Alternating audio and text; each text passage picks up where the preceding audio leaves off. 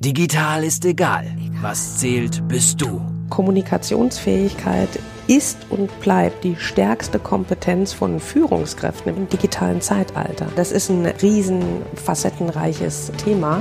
Barbara Liebermeister ist Autorin, Rednerin und Expertin für Digital Leadership.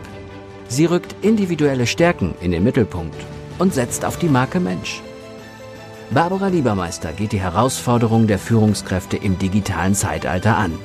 Als Leiterin des Instituts für Führungskultur, als Wirtschaftswissenschaftlerin, als Mensch. Letzten Endes steht über allem die Beziehung zwischen Menschen. Digital ist egal. Was zählt, bist du. Herzlich willkommen zu Digital ist egal. Was zählt, bist du. Für alle, die sich heute erst einschalten, ich nehme das gar nicht so ernst mit dem Digital ist egal. Für mich sind die digitalen Medien und ist der digitale Wandel auch ganz wichtig. Ich möchte nur sensibilisieren, dass ihr als Führungskraft oder Mitarbeiter im digitalen Wandel auch weiter im Zentrum steht. So, und für heute haben wir uns äh, vorgenommen, das Thema die Vernetzung von Führungskräften oder die Vernetzung von euch im digitalen Zeitalter. Netzwerkfähigkeit, intelligentes Networking, alles Dinge, die damit verbunden sind. Die Frage an euch, so rein rhetorisch gesehen, im digitalen Zeitalter ist das doch jetzt gar kein Thema mehr. Bei Plattformen mit Xing und LinkedIn, da sind wir doch schon mit einem Klick mit unserem Gegenüber verbunden, dann haben wir doch ruckzuck ein Riesennetzwerk zusammen. Schaut euch nur mal an, wie viele Freunde wir in Facebook zum Teil haben oder wie viele Kontakte in Xing und LinkedIn. Die Frage, die sich dahinter nur stellt, sind das tatsächlich tragfähige Netzwerke? Sind das tatsächlich belastbare Beziehungen? Schauen wir uns doch mal Networking vom Grundprinzip her an. Zuerst einmal ist es mega, mega wichtig, dass ich Networking nicht als Riesenaufgabe zu verstehen habe, sondern anfange spielerisch damit umzugehen. Weil das habe ich persönlich festgestellt, ist das Manko der meisten Menschen, die das verbissen angehen. Denn beim Networking zählt eure Einstellung. Habt zuerst mal Spaß am Kennenlernen neuer, interessanter Menschen und Persönlichkeiten. Dadurch legt ihr schon einen Schalter im Hirn um. Es geht darum, eure Perspektive zu anderen Menschen zu verändern. Nicht, dass ihr von denen etwas wollt. Denn was tut ihr beim Networken? Geben und Nehmen in gesunder Balance. Was denn heißt, ihr seid ein wertvoller, neuer Netzwerkpartner, Geschäftspartner, Kollege etc. Ihr habt was zu bieten, aber natürlich erwartet ihr dann auch vom anderen etwas anders, ähm, etwas. Dafür müsst ihr die Menschen kennenlernen, um zu sehen, wer für wen interessant ist, spannend und ja auch nutzbringend ist. Es ergeben sich erst dann neue Synergien und Möglichkeiten, wenn man die eigenen Fähigkeiten und Netzwerke mit denen des Gegenübers vernetzt. Und Dabei ist Networking gar nicht so verpönt. Ich weiß, es hat ein ganz schlechtes Image, gerade in Deutschland, ja, weil es hat ja auch etwas mit Selbstvermarktung zu tun. Ich muss ja irgendwann zumindest mal meine Leistung, meine Fähigkeiten in den Topf werfen, sodass der Gesprächspartner auch sieht, Mensch, die oder der ist wirklich spannend für mich. Aber ähm, ein bekannter Unternehmer hat einmal gesagt, und an diesem Satz orientiere ich mich grundsätzlich, knüpfen Sie Beziehungen, als hinge Ihr Leben davon ab, denn das tut es. Ist ein sehr starker Satz und der auch, mm, wenn wir uns mit Geben und Nehmen, Synergien beschäftigen und Menschen, die voneinander profitieren, die wir kennenlernen wollen, da ist da schon eine Sache mit ganz eng verbunden. A, das geht nicht nur digital, erstes Fazit. Zweites Fazit, es ist keine schnelle Geschichte. Denn tragfähige Netzwerke sind Beziehungsgeflechte. Und jede gesunde Beziehung braucht Vertrauen und Vertrauen muss sukzessive aufgebaut werden. Nur weil du im ersten Gespräch jemand sympathisch bist, auch spannend rüberkommst, dann hat das noch nicht zu sagen, dass derjenige auch Vertrauen hat in dich und deine Fähigkeiten und dich im besten Fall nächste Woche schon jemand empfiehlt. Es braucht Zeit, um den anderen kennenzulernen. Und deshalb zunächst einmal zur Sensibilisierung das wichtigste Element beim Networking ist nicht den Kontakt zu halten, den Kontakt auf Dauer zu pflegen. Das ist ein wichtiges Element.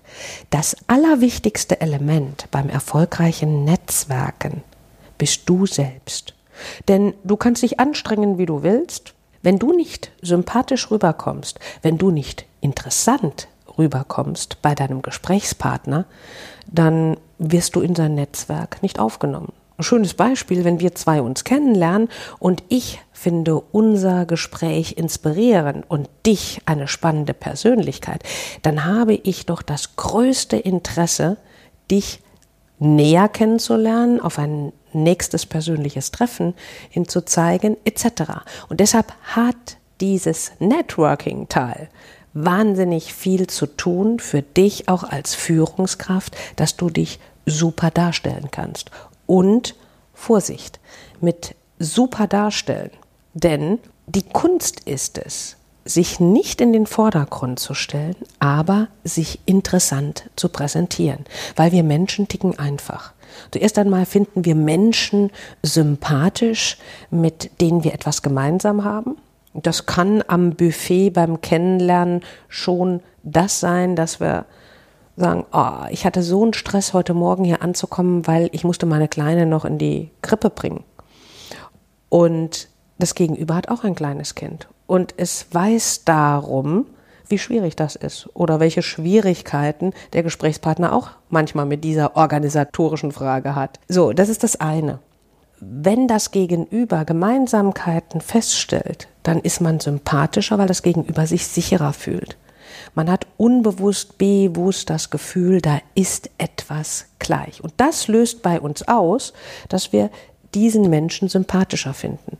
Und unter uns gesprochen ist es völlig egal, ob wir an dieser Stelle von Führungskräften sprechen oder von Kollegen, von Mitarbeitern untereinander.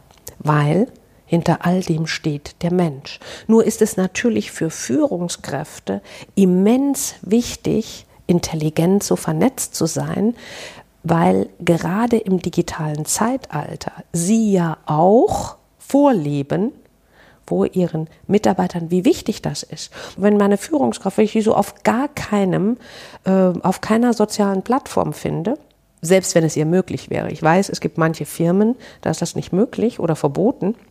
Aber wenn ich meine Führungskraft nirgendwo finde, wenn die auch auf keiner Veranstaltung sich präsent zeigt, wenn sie auf gut Deutsch gesagt nicht zum Anfassen ist, stelle ich mir vielleicht als Mensch die Frage, entweder kann die mit diesen digitalen Medien nicht umgehen, vor Veranstaltungen möchte oder bei Veranstaltungen möchte sie sich auch nicht persönlich zeigen, die Präsenz ist nicht gegeben, stimmt da vielleicht was nicht mit der? Also Führen durch Vorbild, dieser Satz gilt nach wie vor auch im digitalen Zeitalter, denn wir orientieren uns an Menschen, die etwas zu sagen haben, die etwas zu zeigen haben, die eine gewisse Souveränität, eine Stärke ausstrahlen. Und es ist nun mal in der Regel meine Führungskraft. Und im digitalen Zeitalter erwarte ich, dass sie eine gewisse Präsenz an den Tag legt. Und diese gewisse Präsenz ist natürlich im digitalen Zeitalter nicht nur durch die digitalen Medien gegeben, sondern auch auf Veranstaltungen, ob das firmeninterne sind, ob das Kongresse sind. Ich schaue mir ganz genau an, wie sie mit Menschen interagiert. Und wenn ich sage, wie sie interagiert mit Menschen, meine ich auch, wie wertschätzend und wie auf Augenhöhe. Denn ihr seid ganz schnell raus aus einem Netzwerk oder man behandelt euch nur mit höflicher Distanz, anhand der Funktion vielleicht, wenn ihr es nicht schafft, in diesem digitalen Zeitalter wertschätzend mit den Menschen zu interagieren. So, und natürlich kommt es auf solche Themen dann an, wenn ein erstes persönliches Gespräch erfolgreich war, dass man ähm, ein weiteres persönliches Gespräch initiiert, dass man aber auch in Vorleistung geht.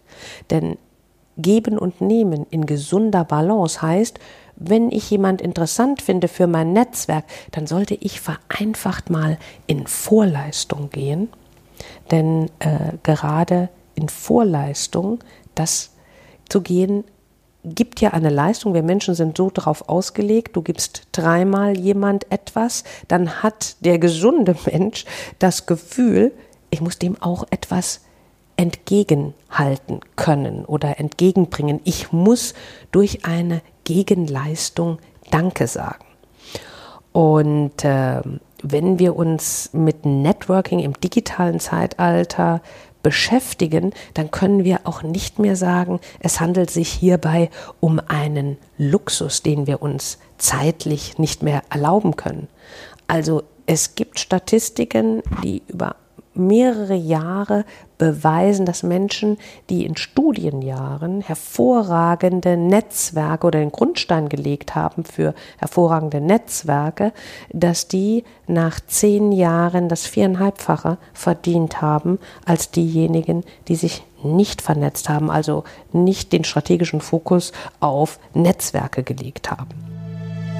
Dein Digital Hack. Wenn ich euch an dieser Stelle fürs Networking einen super Digital Hack mitgeben kann oder vielleicht sogar die zehn Gebote, die Digital Gebote übermitteln kann, dann heißt es zuerst mal, sei nicht digital. Denn, wie ich eingangs sagte, Netzwerke sind persönliche Beziehungen. Das digitale Zeitalter vereinfacht das super. Ihr könnt super nach ähm, gewissen Branchen filtern, nach Funktionen filtern, bei Xing, bei LinkedIn etc. Aber das eigentliche tragfähige Netz entsteht durch die persönliche Beziehung und auch nicht von heute auf morgen. Nach diesem Podcast hat keiner von euch mir die Möglichkeit zu sagen, ich schiebe es jetzt noch auf. Also startet euer Kontaktmanagement sofort. Das ist der erste Hack, den ihr oder der erste Tipp, den ihr heute mitnehmen solltet. Dann Vorbereitung für gewisse Veranstaltungen ist die halbe Miete. Aber natürlich, ich kann ja nicht zu einer Veranstaltung gehen, stelle mich in die Ecke und warte, wer kommt auf mich zu. A, ist das natürlich Passivität. B, kann ich jede Veranstaltung dazu nutzen, Präsenz zu zeigen, das heißt auch auf andere Menschen zuzugehen. Jeder freut sich übrigens darüber, wenn ihr auf den anderen zugeht. Stellt Fragen, lernt den Menschen kennen hinter dem Gegenüber. Was hat das Gegenüber zu bieten? Und baut schon im ersten Gespräch Vertrauen auf. Dann gibt es immer gemeinsame Synergien zu entdecken. Der nächste Punkt, kommuniziert wertschätzend. Bah. Jetzt sagt ihr natürlich, Mensch, Barbara, ganz ehrlich, wer kommuniziert denn nicht wertschätzend?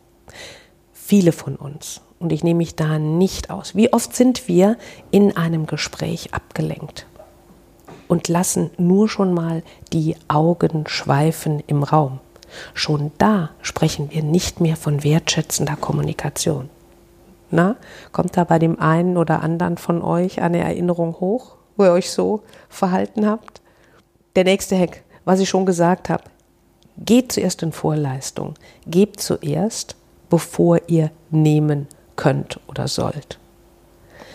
Die einfachste Form ist, indem ihr Kontakte für eure Kontakte schafft. Also seid ihr im Gespräch mit jemandem, der sagt, Mensch, ich bräuchte für meine Abteilung unbedingt jemand, der ähm, die und die Funktion einnimmt. Und ihr kennt so jemand. Das ist ein wunderbares und sehr, sehr einfaches Beispiel, wie ihr Werte für euer Netzwerk von Anfang an schafft. Und zwar in dem Falle für beide Richtungen. Denn auf der einen Seite gebt ihr dem einen Tipp, Ihr habt also schon eine Lösung für sein Problem. Auf der anderen Seite seid ihr für den bereits bestehenden Netzwerkpartner, den ihr kennt, den ihr da rein empfehlt, auch in Zukunft wieder ein weitaus ja, wie soll ich sagen, wertvollerer ähm, Netzwerkpartner als bisher. Ihr habt wieder für den auch eine Leistung erbracht. Und pflegt die Kontakte ganz bewusst.